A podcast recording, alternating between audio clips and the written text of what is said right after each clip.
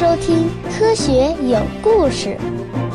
比科学故事更重要的，更重要的，更重要的，更重要的是科学精神。就在居维叶在法国巴黎发表灭绝理论的同一年同一月，在海峡对岸的英国，在一间马车旅店里面，有一个名不见经传的年轻人随手写下了一些想法。日后呢，这些想法使他名扬天下。那是一七九六年一月五日的晚上，而那个年轻人的名字叫做威廉·史密斯。他当时啊，还只是萨默塞特科尔运河的施工监理，但他已经在思考化石的意义了。而他的这些思考将对未来产生深远的影响。我们从何而来？要去向何方？一个星球，一个实验，请听我为您讲述有关宇宙、自然、生命的简史。在史密斯的那个年代啊，要比较岩石的古老程度，比如说某一块在德文郡发现的石炭纪岩石，是否比另一块在威尔士发现的寒武纪岩石更年轻呢？是一个非常困难的问题。想直接比较啊，基本上是不可能的。必须呢要找到一个可供比较的第三方。史密斯发现，这个最好的第三方啊，就是化石。每一个岩层之中呢都有化石。有些物种会在某一层中消失，而有些物种呢则一直延续下来。这样一来，哪怕是在不同地区的岩石层，只要仔细观察这些岩层中包含的化石的物种。就能大致知晓这些岩层的相对年龄。作为一个地质勘察员呢，史密斯想到把自己已有的岩层知识啊给画下来，制成一张全英岩层年代分布地图。而这张地图经过反复刊物后呢，于1815年正式出版，它成了现代地质学的奠基石。可惜的是呢，尽管这个史密斯啊拥有非凡的洞察力。但挺奇怪的是呢，他居然没有兴趣去搞清楚为什么岩石会以这种方式埋在地下。他在日记中就这么写：“我已经把岩层起源的谜题扔到一边了。对我来说啊，知道结果就足以满足了。至于为什么这样的问题，不是我一个矿场调查员的职责了。”史密斯从岩层中揭露出了一些惊人的事实。这些事实又大大加剧了灭绝理论所引发的信仰危机。首先啊，他证实了上帝毁灭物种不是偶发性的，而是经常性的。看来呢，与其说上帝粗心大意，不如说他实在是不够仁慈。然后呢，上帝还有必要解释一下，为什么有的物种他要狠心的毁灭，而有的物种又让他们延续到今天。更明显的一点是呢，历史上的物种灭绝无法用圣经中记载的那一次诺亚时代的大洪水来解释清楚。不过啊，居维叶自认为能够解释这个问题，他自己还挺满意的。他说啊，创世纪中记载的只是众多大洪水中最近的一次而已。这么说来呢，只能认为上帝他老人家并不想告诉摩西那些更早的物种灭绝的消息。可能是怕让摩西分心吧，或是呢引起他的惊慌。总之啊，到了十九世纪早期的时候，化石的重要性已经不言而喻了。在这种背景下，威斯塔居然没有认识到那节恐龙骨骼化石的重要意义，实在啊是挺不幸的。仿佛呢是一夜之间，世界各地都出现了这类骨骼化石。美国人原本有很多次机会可以首先发现恐龙，但都被他们浪费掉了。比如，一八零六年，刘易斯和克拉克的那个考察队，我们前面也说到过，当他们穿过蒙大拿州的黑尔沟岩的时候，可以说他们是踩在恐龙化石上行走的。他们甚至仔细观察了一块嵌在岩石中的化石，很明显，那块化石肯定是一根恐龙骨骼化石。但是这帮人呢，就是不识货。又比如，在马赛诸塞州的南哈德雷。有一个叫穆迪的小男孩，在一个岩架上看到了一些已经化石化了的远古足迹。循着这些足迹，人们在新英格兰州的康涅狄格河谷又发现了许多骨骼化石和足印化石，其中有一些呢留存到今天。有一组安器龙的化石很引人注目，现在呢收藏于耶鲁大学的皮博迪自然博物馆。第一批被完好保存下来的恐龙化石是一八一八年发掘的，但遗憾的是呢，直到一八五五年都没有人识货。同样是在一八一八年，威斯塔去世了，他得到了一定意义上的名垂不朽，因为植物学家纳特尔用他的名字命名了一种可爱的攀附灌木。直到今天啊，植物学界的一些老学究依然坚持把这类植物称之为威斯塔利亚。在那个时代。古生物研究的热潮转移到了英国，在多塞特海岸的莱姆里杰斯出现了一位运气特别好的小女孩，她叫玛丽安宁。十五个月大的时候呢，她与另外三个孩子在外面玩耍的时候呢，遭到了雷击，结果只有安宁幸存了下来。然后呢，她又在十二岁的时候，当然有的书中呢说是十一或者十三岁，这个不重要。她发现了一种很奇怪的海怪的化石，足足有五米长。嵌在英吉利海峡岸边的一处陡峭而危险的悬崖上，这其实呢就是我们今天知道的鱼龙，这也是历史上第一具完整寻获的鱼龙化石。很快呢就被刊登在了当时非常权威的杂志《自然科学汇报》上。不过啊，对于一个不满十二岁的小孩来说，收集化石其实呢就跟集邮一样，是一件很好玩的事情。当时呢也特别盛行。更重要的是。可以用来卖钱，价钱还不低。于是啊，这个安宁就一发不可收拾，终身投入到了寻找化石的工作中。在此后的三十五年中呢，他就不停地收集化石卖给游客。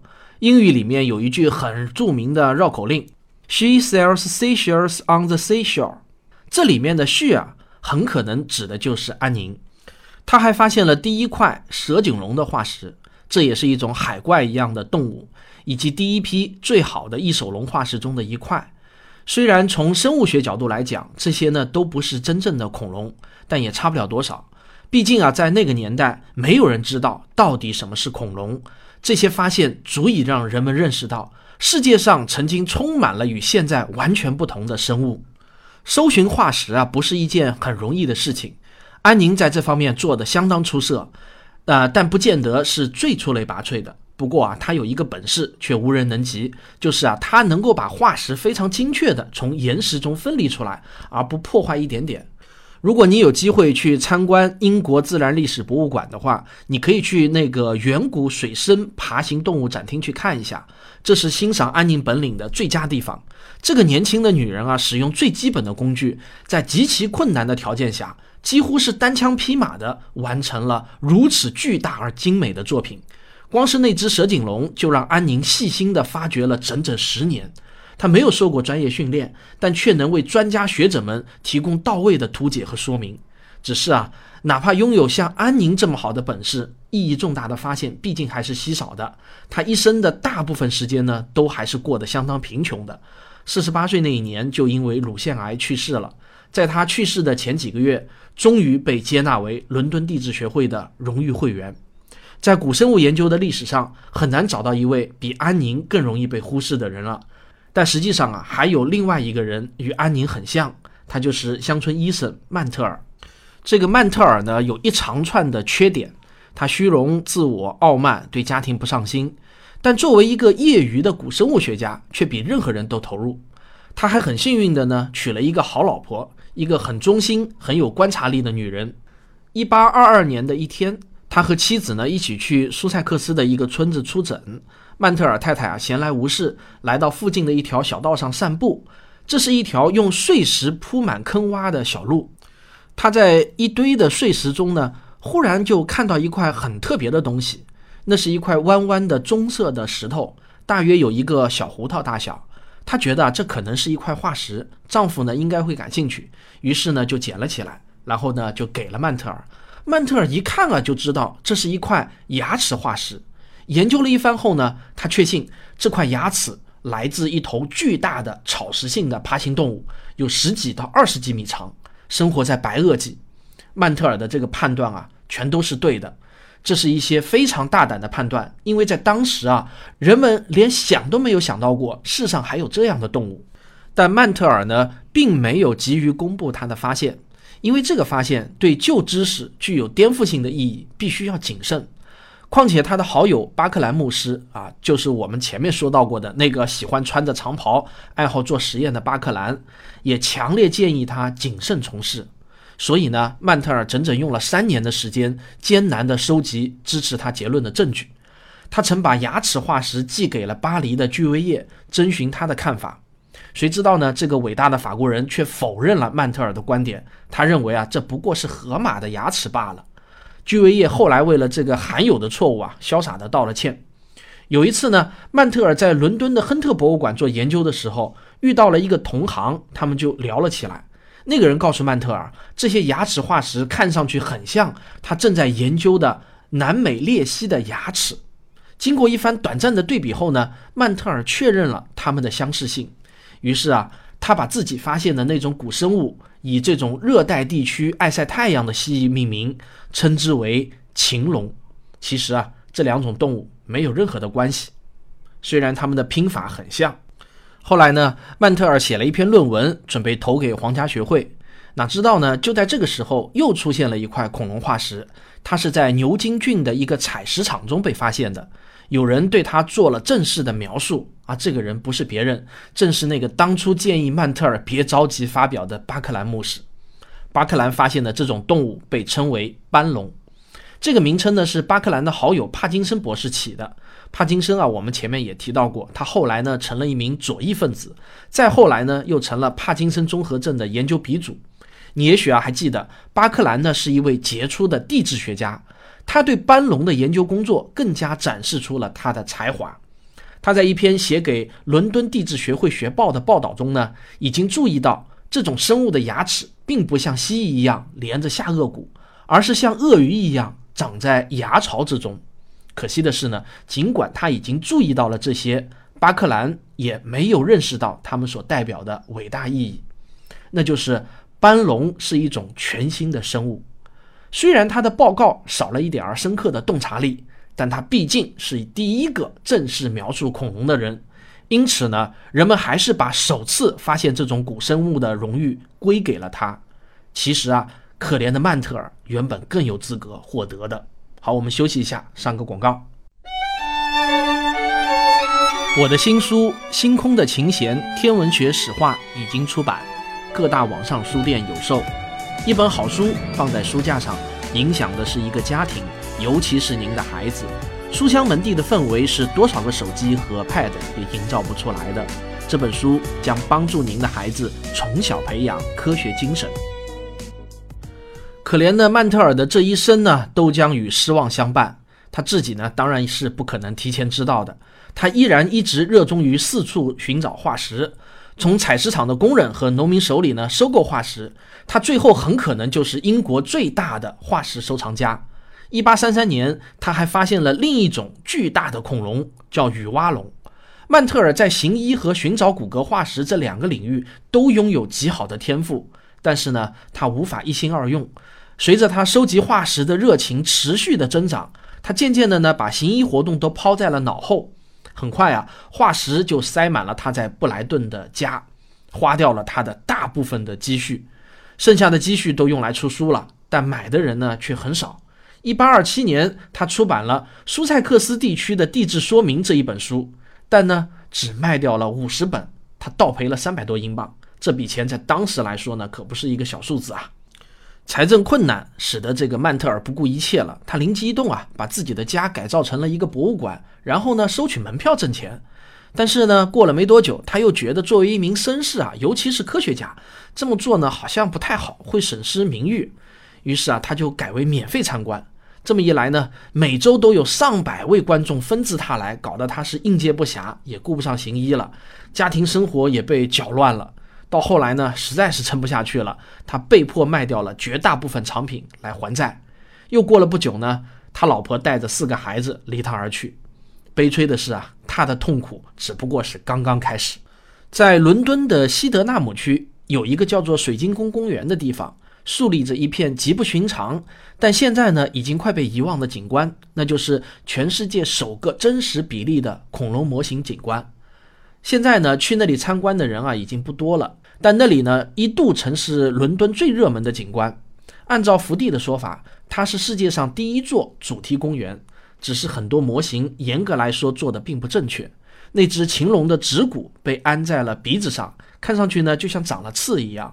它的身子啊被四条结实的腿支撑着，就像一只又肥又丑、生长过度的大狗。其实啊，真实的禽龙并不是靠四条腿蹲在地上的，它实际上呢是一种两足动物。现在呢，看着这些恐龙的模型，你不会想到这些古怪而又行动缓慢的巨兽，曾经在历史上引起了人们强烈的憎恨情绪。恐怕在自然史上啊，你也找不出其他东西像恐龙一样长期的让人仇视了。这个西德纳姆啊，位于伦敦的郊区。一八五一年世博会召开的时候，这里呢曾经有一栋玻璃和铸铁结构的建筑，被称为水晶宫，是世博会中心会场所在地。这里呢非常开阔，是建造恐龙模型的最佳位置，所以啊，重建之后自然而然的被命名为水晶宫公园。这些用混凝土做出来的恐龙产生了很好的经济效益。一八五三年元旦的晚上，禽龙模型还没有完工，但在它的这个肚皮内呢，就举行了一次史上有名的晚宴。当时啊，有二十一位著名的科学家齐聚在这只恐龙的肚子里面。但是那个首次发现禽龙的曼特尔呢，却不在内。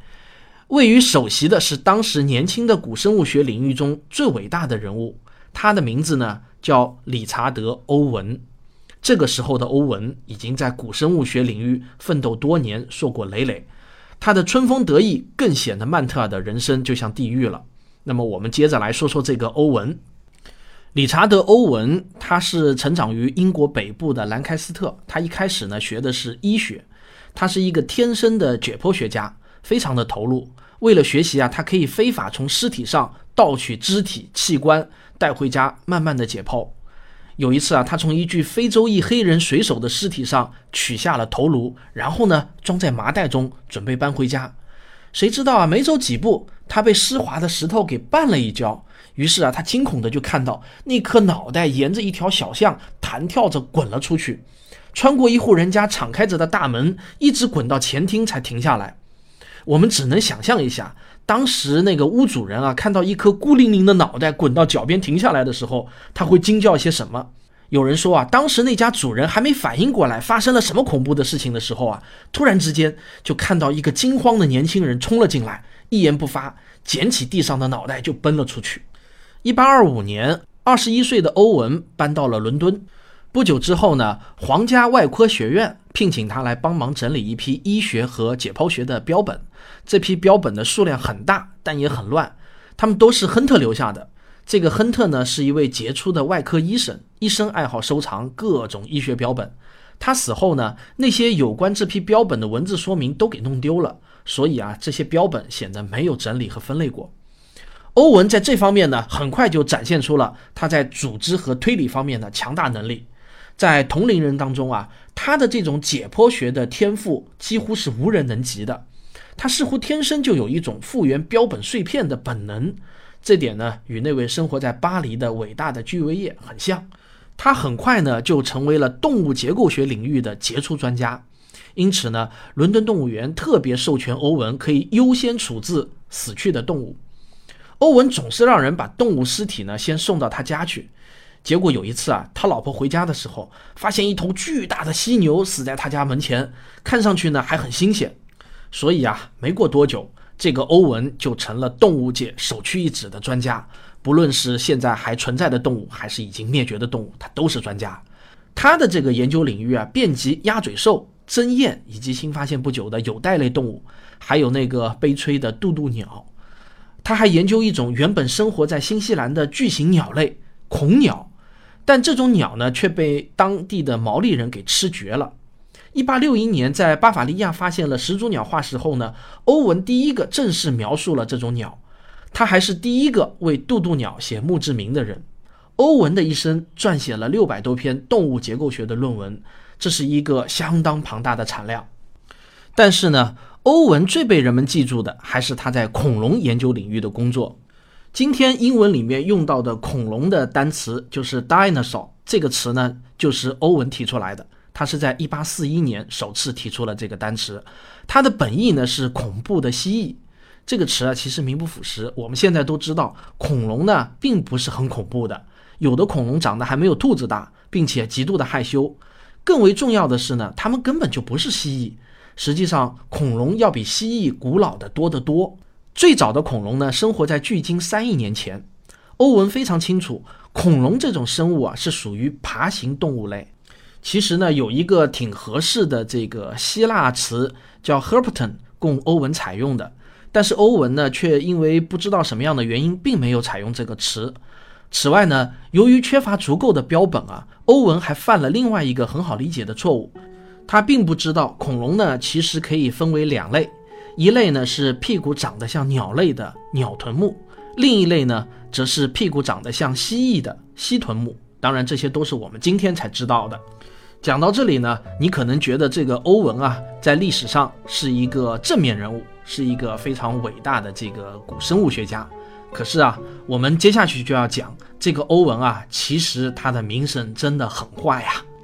欧文的这个人生啊，充分说明了一点，那就是人啊是复杂性的，不管你是著名的科学家还是普通人。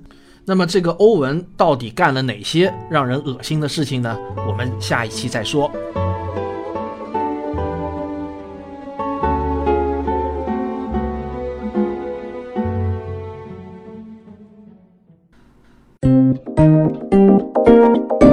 科学声音，本期节目的视频版本可以在微信小程序“科学声音”中观看。前段时间啊，我被喜马拉雅的一个 bug 啊搞得好惨，还引起了不小的误会。怎么回事呢？就是旭东不是做了一期节目嘛，就是讲他那个要命的嗓子疼，差点呢因为会咽炎丢了性命啊！我这个不是打比方啊，是真的差点丢了性命啊。然后他做了一期节目呢，就科普了一下这个可怕的这个嗓子疼。然后呢，就有一个挺无聊的听众在他这期节目下面留言说：“你自己是不是把自己当明星了？说这个东西干什么？”然后我当时看到这条留言啊，我就就特别愤怒。然后呢，我马上就随手给他回了一个，我是这么说的：我说如果你还是个孩子的话呢，我也就不说你什么了；如果你是成人的话呢，我只能说你素质太低了。结果这个喜马拉雅以前这种给他回复的这种情况啊，前面都会有一个艾特某某某的，可是这次呢，不知道为什么他那个艾特某某某啊丢掉了。然后我最近发现啊，这个情况还不是罕见的，好几次我都发现同样的问题了。那留完言以后呢，我就没有再去管他。结果后面一段时间呢，我经常会收到一些艾特我的消息，呃，反正说的都挺难听的，甚至呢还有人私信给我，给我写两个字“去死”。这个我一直就百思不得其解，我说我这段时间到底说错什么话了，得罪什么人了，一直就没搞懂。直到前两天偶然发现，哦，原来给旭东下面的这条留言啊，因为少了一个艾特某某某，所以呢，别人看上去呢就好像是我。对对旭东说的，说你啊，你们懂的，就是那句话好像变成是针对旭东的，没想到闹出了一个老大的误会啊！我本来是这个给旭东打抱不平，指责一下他的这种脑残听众的，没想到大家以为是我对旭东口出不逊了啊！所以呢，他的粉丝就开始群起要攻击我了，这个事情呢就搞得我挺尴尬的，然后马上呢就到他那个节目下面把我那条留言给删除了。所以呢，我在这里也提醒一下我的听众。如果你们要针对某一个听众的留言进行回复的话呢，你最好这个回复完了以后刷新一下，看看是不是艾特成功了，以免引起这种不必要的误会啊。这个前段时间我做了几期直播，我发现啊，科普类的节目还是适合做录播，不太适合做直播，也或者呢是我找不到做直播的感觉吧。总之呢，好像效果不太好。呃，如果提问的人少的话呢，就很容易冷场，不知道该说些什么。那么，如果提问的人多呢，我就觉得眼花缭乱的，不知道该回答哪个问题。而且啊，眼睛盯着屏幕回答呢问题呢，我也不是很适应。经常呢，正在回答其中一个问题的时候啊，突然又冒出一个我很想回答的问题，然后呢，这时候我的脑子就会短路了，不知道说到哪里了。又因为是直播啊，我就会变得惊慌失措，很尴尬。总之呢，直播的感觉感觉不是太好。我之前给大家广告说，不出意外啊，每周日晚上八点我直播录制节目的现场。现在呢，我取消这个计划，但也不是说我完全就不直播了。如果我想清楚了直播该怎么做，我想呢，我会再重新开启直播的。我觉得我需要点时间想想。这个还有不到一周啊，北京的演讲会就要开始了，我也进入到了最后的冲刺阶段。我不光要准备自己的演讲内容，还要策划整场活动的各个环节，感觉压力不小啊，就怕让大家失望。呃，对了，这次七幺五活动为了照顾那些确实有经济困难，但真的又很想来参加活动的朋友呢，我们特地切出了五十张免费的赠票。如果您想得到赠票的话呢，可以到科学声音的微信公众号的菜单中找到购票的地方，然后选择购买赠票。在备注中写明您希望获得赠票的原因，如果您的这个原因写的真实可信，我们就会审核通过的。好了，感谢大家收听我的节目，我们下期再见。